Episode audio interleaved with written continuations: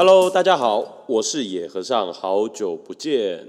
今天想要跟大家分享我自己曾经做过的，我觉得算是啊比较奇怪的菜色吼。那我觉得在开始之前，我觉得想要跟大家分享一下，到底什么是奇怪的菜色？奇怪的菜色是指台湾比较少见到的料理，就算是奇怪的菜色吗？或者是台湾比较少见到的食材，就算是奇怪的菜色吗？还是说它是一个难以理解的组合，这样算是一个奇怪的菜色呢？还是说它用了呃很很少见的食材，很奇怪的食材，你根本不会觉得它是拿来吃的这种食材，这样子算是奇怪的菜色呢？想一想之后，我就会觉得，哎，其实说到底哦，奇怪这件事情，或者是说奇怪的菜色这件事情，其实算是我们某一种文化的养成吧。就是，嗯，一碗发酵过的牛奶，可能有的人会觉得它是坏掉了，但是有的文化上可能会让它再发酵一下，或者是那个菌种的不同，所以它就变成了酸奶。那豆子，豆子这件事情，在台湾可能我们比较常吃到的是把它当成甜点，或者是呃，比如说绿豆淋在刨冰上啊，或者是做绿豆蒜。那如果在别的地方，比如说中南美洲，他们可以变成一种淀粉的主要主要的淀粉来源，被煮进一些呃料理里头。比如说之前我记得有做过一个某一种饭，它就是用。呃，猪肉的内脏，然后碎牛肉，然后再加上绿豆或者是红豆下去煮的一种料理，这样子。对于文化的养成来说啊，你从从小吃到大的味道，它其实我认为它奠基了你对什么样的味道会比较习惯，什么样的味道会比较喜欢。比如说，大部分的泰国人，他可能就会喜欢吃酸酸辣辣的东西，或者。他是习惯吃酸酸辣辣的东西，所以当今天有一个东西比较呃味道没有那么酸辣，那味道没有那么重，没有那么刺激的时候，他就会觉得啊，这个吃起来有点淡，没味道。另外一件事情啊，其实也会想要跟大家分享，就是你的舌头其实是可以被训练的，也就是说，你小时候吃过的食物。你一次一次的去尝试喜欢的、不喜欢的、味道淡的、味道重的、真实的食物，以及调制过的食物，或者说呃添加过不同添加物的食物，你吃过哪些东西，它就会成为你舌头的记忆。而这些舌头的记忆会让你知道，OK，原来有一种食物它可以呈现这样子的味道，它是你的食物资料库。对我来说，它是每一个人的食物资料库。而如果你小时候就吃过非常非常多很清楚的食物的原味，或者没有被太多的糖啊香料来去影响你的味蕾的话，当你再去吃到不同国家的不同国家文化的食物的时候，你可能会比较容易去接受。哦，原来这个味道是从这边过来，这个味道是从这边过来的，就是不同食材来的味道。那你会比较容易的去结合起来。我自己也认为这可能是比较国际观的展现吧。好，在前面这样子讲完之后，接下来我想要跟大家稍微盘点我自己曾经做过的一些奇怪的菜色。哈，我来找一下。对我来说啊，好，我我现在其实就是边开我自己曾经的资料库，然后边来看。吼。对我来说，我自己曾经做过的奇怪菜色，像是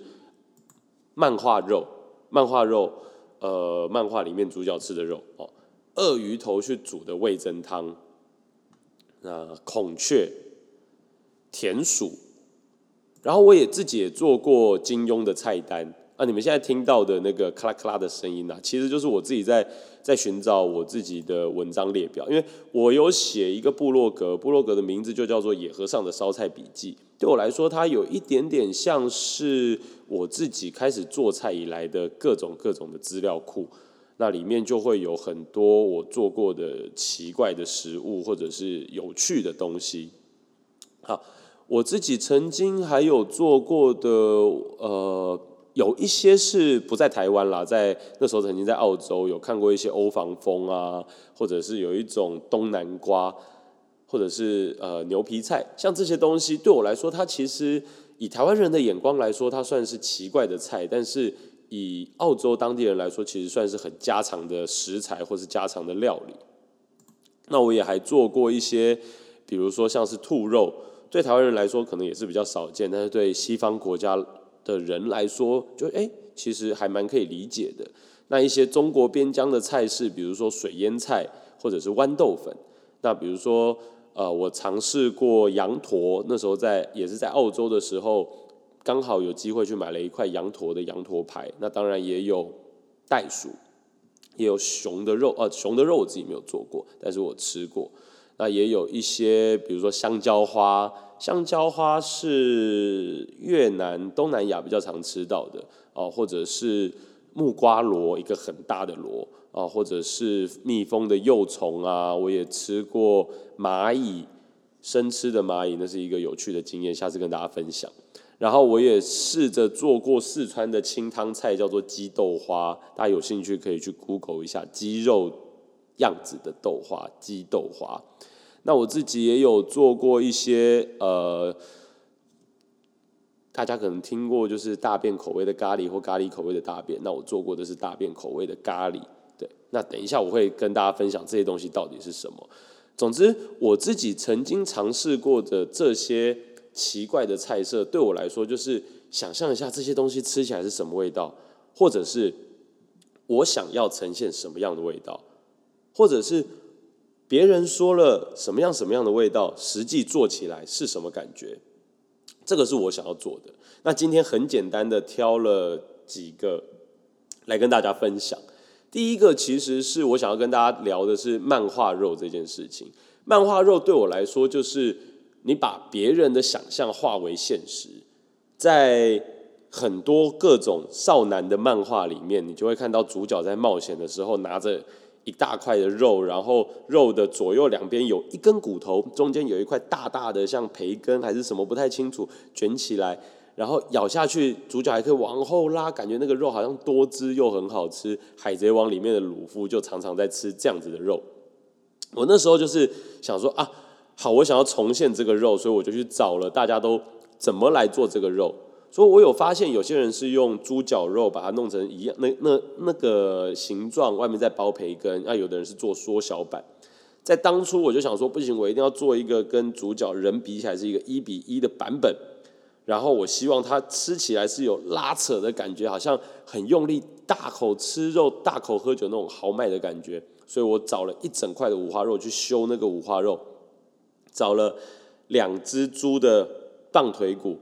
拼成一个够长的骨头，中间用绳子绑起来，然后最后把那个猪五花肉整块呃先，我记得有我先腌过，然后整块送进烤箱烤，烤超久，因为很厚而且非常非常的重，然后咬下去的时候，其实你的嘴巴是没有办法好好的咬下一口的，因为肉的。圆周的距离比你的嘴巴还大，所以你咬下去之后，你你拉不起来，你用力拉，你就会觉得糟糕，这个肉要飞掉了，或者是好，那不然我把我的牙齿咬进那个皮里面好了，一咬进去之后，你会觉得啊，里面好烫好烫好烫，然后又放出来，然后重点是，当我努力的试着咬了一块下来之后，发现猪皮很厚，咬下去之后根本还没有咬到那个肉里头。后来我其实就就放弃了。我把考完拍完照之后，我觉得 OK，我完成了这件事情。这个是别人在漫画里面的那个形象，然后我就拆解切一切，切成适当的大小，像叉烧一样吃掉。这件事情对我来说，就是你怎么去把别人的想象化成现实嘛？不只是漫画肉，更多更多人、更多作者试着去呈现的，在漫画里面，就像是小当家也有。或者是有一个名字我不太会念的十几之灵，他们里面也会很明确的提出这个东西怎么做啊，或者是酱太的寿司。那我自己其实还有做过另外一个东西是金庸的菜单，因为金庸本身他在描写这些菜单的时候，有一些食食谱的做法其实是描写的蛮细的，所以我就试着去做。最有名的应该是那个玉笛谁家听落梅，哦，那那个那个我就试着做做看。那在尝试在创作，对我来说这已经是创作，因为你要怎么把一个文字描写的东西，所有的剂量呃，所有的配方比例，然后实际用了哪些怎么调味，都只是以一个小说的笔法在写，然后你把它做出来。那中间其实会你要自己脑补很多东西进去，这个就是我会在想这一道菜的结构应该会是什么，它应该想要呈现什么样子的味道，要从作者的字里行间去寻找蛛丝马迹。这个东西有趣的事情是你有所本，但是你要在这个有所本之外，你要再找找看有没有哪些东西可以满足你想要创作的欲望，然后你想象的跟你要用你。的料理的知识或者是尝试，怎么样去把它呈现出来？这件事情我觉得非常非常的有趣。那吃起来的味道跟口感，其实，在就是奇怪的菜色里面，对我来说其实是其次。就是 OK，这件事情这样做出来，吃起来是这样，OK，那就够了。好，下一个想要跟大家分享的事情是，没有想过这个也能吃的食材。其中有呃，我想要跟大家讲是前阵子才吃过的孔雀肉，在去年还前年的时候吧，我喝一口水。去年还前年的时候，曾经有一个新闻提到说，金门的蓝孔雀因为呃繁殖还是什么样的关系，总之它们的数量已经太多了，然后走在在路上其实会呃。吃偷吃他们金门田里的农家的嫁妆啊，或者是农作物什么之类的，不是呃对农作物之类的。好，anyway 知道了之后就想说，哎，如果这个东西既然这么多的话，会不会有人把它拿来吃？果不其然，很快的就在那阵子的新闻里面找到有人在吃这个蓝孔雀。然后那时候还蛮有趣的，因为我我就想吃嘛，我想说啊，既然有人在吃了，那我也想要试试看。就是我想要知道这个孔雀肉是什么味道，所以我一开始是先打到金门的，好像呃县政政县府单位去询问他们怎么去处理民众猎捕下来的孔雀，然后我再来就是问他说能不能我能不能透过什么管道去得到这个孔雀？那政府因为有政府单位的相关的规定，所以他其实并没有办法给我这样子的。事情跟资料，但是他可以告诉我说，哎，的确最近金门有一些餐厅在卖孔雀的料理，所以我就打到了某一间我网络上查到的餐厅，然后问他们说他们是哪里拿买到哪里得到这样子的这只孔雀的，那我就想说好，那我也来从他们的管道下去问，最后我问到了是在金门的一个猎人北北，然后他用应该我不太确定他是用十字弓还是用枪去。应该是十字弓去猎捕这只孔雀的，那就跟他定了这只孔雀，带回来之后，我还我还记得整只孔雀其实还没有分切，但是头已经去掉了，内脏也去掉了，脚的爪子也去掉了，有一点点，有一点点像是我们在超市买到去毛去内脏的全鸡，但是已经没有没有脚没有脚爪没有鸡爪了，然后脖子比较长，腿也比较长，大概是这样这样子的感觉。然后我就想说啊，那我要怎么吃？我就算了一下，煎、煮、炒、炸，应该三四种，应该可以吧？然后我就把它分成四块，开始要准备吃这个孔雀肉。呃，最一开始我先用，因为我在我自己在尝试这样子没有试过的东西的时候，我都会想用最纯粹的方式去试试看这个食材本身的味道是什么。肉的话不会生吃嘛，所以我大概就是水煮或者是抹盐下去烤。所以孔雀我也就是水煮跟抹盐下去烤。那其实另外两个我记得一个是煮汤，另外一个是炒那个三杯啊。台湾人不是说你不管不知道要怎么吃就炒三杯吗？我就炒了一个三杯孔雀。有兴趣的朋友可以 Google 搜寻那个野和尚的烧菜笔记，那里面有应该有写到孔雀试吃的的相关的文章。那 Anyway，我自己吃完的感想是。Oh my god！这个肉真的又硬又柴，我我很好奇金门的餐厅到底是怎么处理孔雀的肉。如果我有机会去金门的话，我应该会想要试试看他们怎么处理这个孔雀的肉。我希望最后不要是把它做成汉堡排，或者是变成绞肉拿来炒绞肉碎，那我会觉得有点可惜了吧？因为老实说，它吃起来的味道其实跟鸡肉没有太大的差别，然后比较有野味，比较有口感跟咬劲是没有错的。但如果这样的话，我吃鸡肉就好了，我干嘛要吃孔雀？那孔雀可能有一个状况是，它的肉的纤维有没有什么可能性可以保持它的口感，然后保持那个大块肉的味道，但是又不会让它那么的干，那么的柴？也许下一次我去金门的时候，我就会试试看这的孔雀肉，呃，孔雀试吃这件事。那再来也可以跟大家分享，另外一个是吃田鼠，就是在网络上有找到嘉义鹿草有一间店。它有卖各种各种奇怪的料理，那比如说有蚂蚁呀、蜂蛹，其中有一个就是田鼠。其实田鼠或者是天竺鼠，就是呃那一类的动物，我觉得长得像那一类的动物，它其实，在不同文化的不同国家的文化中，它其实也是某一些主要的食材。比如说，大家知道最近很红的天竺鼠车车，在某一些国家其实是菜市场你可以买的，像猪肉一样买到的食材嘛。那田鼠这件事情也会有一点像，但是相对的肉就会比较小。我那时候在嘉义没有直接吃，我倒是买了一片他们处理完的田鼠，就已经也是烧掉毛，然后去掉内脏，然后整个摊平冷冻的带回家。我也是觉得胆子蛮大的自己，那时候我就加了一些，因为拿出来退了冰之后，这个。这个食材的味道怎么样？其实会很清楚，就是很臭很腥的话，你就会知道啊，糟糕，它吃起来一定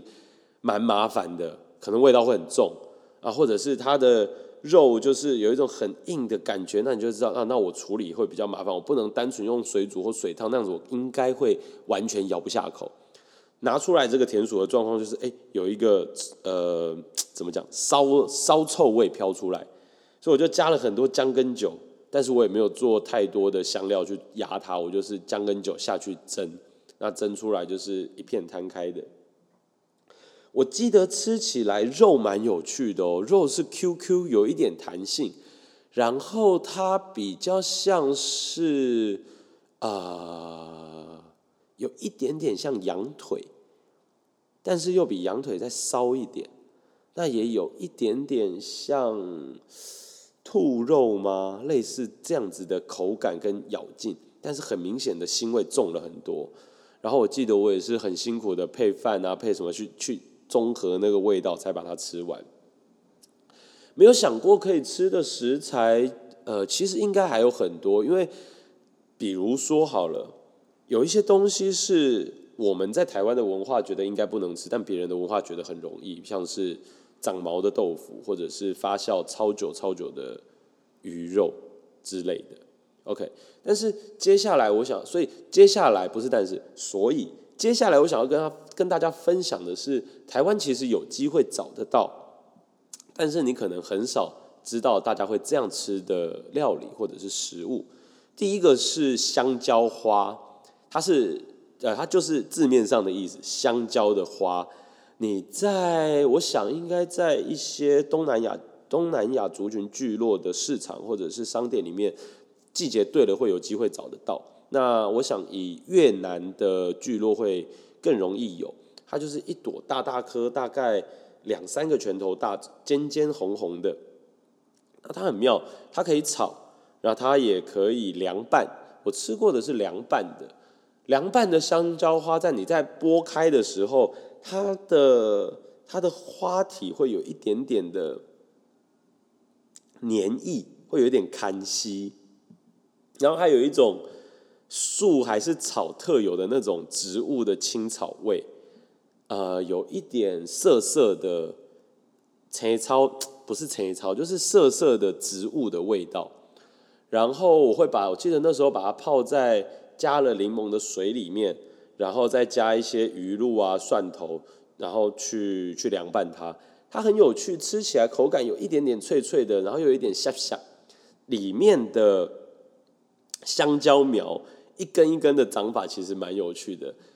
我不知道，我其实不知道会不会台湾路上的越南料理店有机会会卖这种凉拌香蕉花。如果大家有兴趣，可以去找找看。再来，台湾也非常非常少见的，其实是兔肉，尤其是兔肉的干酱。我自己的兔肉干酱是我自己做的，因为台湾呃养兔子的人应该是蛮多的，所以吃兔子这件事情好像变成某一种禁忌。相反反过来说，变成禁忌就是你很难找得到食用的兔子。那兔子好吃的地方是，我觉得兔子的肝的。味道跟口感是很棒的，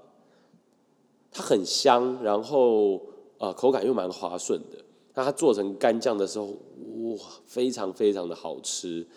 呃，我自己干酱上我吃过鹅肝酱发卦，那我也自己用鸡肝做过鸡肝酱，那我也做过兔肉兔肝酱。这几个比较起来。鹅肝酱当然是滋味最细致的，然后呃煎起来油脂最多的，它基本上就是一块脂肪肝。呃，对，如果你是用整块的鹅肝的话，就是一块脂肪肝嘛。它那个油脂会很丰富。那我做的干酱的方式是我把肝、鸡肝或者是兔肝挑掉那些血管，然后跟一些香料，然后还有大量的奶油下去炒跟炖。炖完之后，把香不能打碎的香料挑起来，然后把其他的食材全部用食物调理机全部打成泥，再过滤，让口感更舒服。那最后就是变成一块干酱，因为里面有奶油，所以它在冰完之后会有一点点的硬。它涂在面包上，其实非常非常的好吃。呃，大家不吃兔干酱的话，或者是吃不到兔干酱的话，鸡干酱有机会你们可以自己试试看。好那鸡干酱跟兔肉兔干酱，我觉得差别还是在于那个味道。鸡干酱你就是还是有一点点那种，呃，我不太知道怎么讲呢，有一种土土泥土的味道会比较重一点。那兔肉干酱反而泥土的味道没有那么重，反而带有一点点花草吗的香气。其实做法都是一样的，就是只是把鸡肝跟兔肝交换换过来而已，所以但两个的味道就非常非常明显的有差别。这件事情我也觉得很有趣。那像这种台湾很少见的，还有欧防风烤欧防风，或者是 烤综合蔬菜里面有一种飞碟南瓜，它不是阿美族的，呃，不是不是花莲花莲泰雅族还阿，我对不起，其实我不太确定。呃，每一个族群分分布在哪里？但它不是花莲原住民的那种车轮苦瓜，它是一种东南瓜，长相很有趣，或者叫飞碟南瓜，然后直接下去烤，味道也蛮有趣的，跟想象中的南瓜不太一样。其实我做过的这些奇怪的菜色，还好像还不少。如果你有兴趣的话，你真的可以到我的部落格里面去看，好像大家会知道我其实也都是。看到我写的这些奇怪的食物的文章，才会知道哦，这个人都做一些奇怪的东西。但我对我自己来说，我的逻辑就是正常有趣的食谱，网络上随便 Google 就一大堆。我自己其实也有写了不少自己有兴趣的，但是奇怪的食物就就比较少人在写嘛，就比较少人在提出来嘛，所以就自己试着写写看这些。好，那最后我想要再提一个。这个还蛮有趣的，这个叫做大便口味的咖喱。OK，我自己写这篇的时候，我单纯就是想说，大便口味的咖喱到底该怎么呈现？因为它毕竟是咖喱，它不是大便，所以我没有在吃大便，我吃的是咖喱。只是这个咖喱应该要味道像大便一样，所以我得先去查大便的味道是什么，然后再来去。拼凑出什么样的食物，怎么样的煮法做出来会有大便的味道，然后它又可以像咖喱一样。如果有兴趣的话，我把过程还蛮详细的写在布洛格的文章里面了。那你可以自己再去看看。吃了这么多奇怪的菜色，我觉得就像我前面说的，真的是我想要用我的舌头、用我的味蕾去感受这个世界的不同的样貌，因为。每一种食材处理起来的方式，动物或者是植物，其实有一些小的地方不一样，但大的逻辑是类似的。但是我在拼凑这些料理，或者是我在想象我要做什么样什么样方向的菜色的时候，那个思考的文化逻辑又会完全的不一样。所以我会觉得去尝试这些不同的食物是非常非常有趣的。会这么说的原因，是因为常常会有人说啊，你吃鸡肉也可以活，你吃牛肉也可以活，你为什么一定要去吃那些奇怪的菜？尤其是之前中国武汉肺炎刚爆发，可能有人怀疑是蝙蝠的时候，更多这样子的声音出现。但我就觉得说，如果对于那些野生动植物、野生动物来说，他们可能有。传染病啊，有感染疾病的可能，当然我们尽量去避开。但是如果是某一个文化长久下来吃过的食材，或者是菜色，或者是料理，我觉得我是会非常非常想去尝试的，就是因为我对世界还有很多很多的好奇。好，呃，我想下一集我会下一次啦，不一定哪一集，但我应该会安排跟大家聊一聊在台湾或者是在台北。我都去哪里找一些我觉得有趣的食材？同时，如果有想要听我说的什么样的菜，或者是听我说什么样我曾经做菜过的故事，也都可以留言告诉我，在我的部落格里面，或者是在我的 Facebook 的粉丝专业野和尚的烧菜笔记里面，都可以跟我说。那我知道该怎么说的，就可以跟大家分享。大概今天就先到这边喽，谢谢大家，我们下次见，拜拜。